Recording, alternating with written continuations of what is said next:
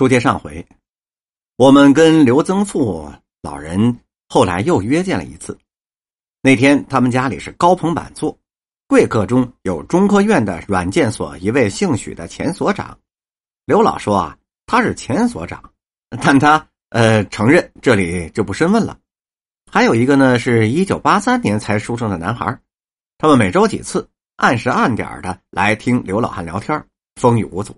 我是感叹刘老晚年的日子过得非常丰富，而那天的谈话对象主要当然是为我了。许先生偶尔也会插上那么几句，此外便是欣赏刘老画的脸谱了。他说呀，他最欣赏侯喜瑞的花脸，干净，但我其实看不懂。刘老很聪明，他看了看我的稿子，立刻就明白我做口述的宗旨是了解京城的人生百态，所以他讲的。主要是他自幼所见的南城的各色人等，包括内容虽然不多，但明显的是他对南城的印象跟定位，跟当时宣传的什么宣南文化是迥异的，那也就是如今讲述京城的著作中难得见到的。刘先生说：“咱们就说这种啊，我由小到大一直就到今天，瞅着各种家庭啊，各种买卖呀，各种沉浮吧。”有时候啊，脑子里还是很有感触的。那林老，您一定是看过很多悲欢离合的故事吧？啊，我父亲吧，当时在总统府里做过秘书，总统府里好多哟，秘书就五六个，什么都不干，也稍微干一下公事搞个什么稿的，人家给总统来封信，替总统回个信儿，就干这个。我看是不累，但是钱呢，挣的也不多。当然那个时候啊。那也不算少了。那么后来等这个总统府没了，我父亲坏喽，搁哪儿都不合适啊，没有干他这一行的了，没个角这出戏就没上了。他就上颐和园了，和几个老头啊在颐和园很风雅，还弄一破汽车，礼拜六送家来，礼拜天早晨还给送回去。那时候啊，元良还修了一条马路，极窄极窄的呢。那您说元良是原来的北京市市长吗？元良啊，他是由西直门那儿修到颐和园的，那儿有一条马路，也是为了逛园子方便吧。他们呢就走那马路去。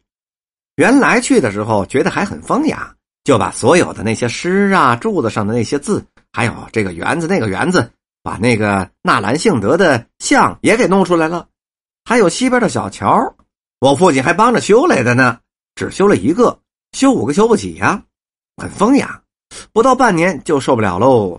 到了冬天呢，这除了树叶子没别的声，很接受不了，很不好。但是到了夏天还不错。我母亲呢，包括我伯母什么的，常到那儿去住，在那儿纳凉。呃，就在大戏台的后边。我呢，给他帮了什么忙呢？就给他译音呐，啊，就是把那些谐趣园什么的写成英文，做成牌子。当时我是弄了不少这事儿，我是。不在这颐和园住啊！我那时候上清华了，我姐姐他们，他们倒是经常过去住去。我父亲可有意思极了啊，爱打扑克，爱听戏。我这唱戏呀，跟我父亲太有关系了。他那九阵风是莫逆之交啊，我唱戏跟这事儿非常有关系。他是爱听杨小楼的，就爱听杨小楼。他一句也不会，连板也不懂，什么也不懂，喜欢作诗，会查这配文韵府。哟，那是当然的，呃，还会讲四书，当然得得得得注注啊！他说的我都不懂啊，我都不知道他说什么呢。所以呀，我们这家人很奇怪，他好像对什么都不懂似的。他也看不见我，反正呢，只要是看见我就打我，看不见那也就算了。我父亲这辈子没挣什么钱，从我们离开我们家呀，他一分钱没给，都是我和我爱人我们自个儿挣的。我有一个叔叔。在日本时期，官做的还稍微大一点他写家里的住址写的是我们家，结果报给汉奸了，就把我父亲给抓走了。这可麻烦喽，一抓进去可就出不来喽，可不麻烦了吗？怎么说也不行啊。后来呢，这国民党撤退了，没人管了，他自个儿呢就回来了。又过了好几个月，一九四九年呢，忽然法院就把我父亲给传过去了。他坐监狱的那个地方啊，在戏校的南边一点儿。那儿呢有档案呢，一查得给他结案呢，就把他给叫去了。说呀，你没事你还算是公民，有选举权，回家呢好好学习，这就算给他结了案了。他呢那时候也不知道干什么，不知道说什么呀，就成了世界科学社的社员。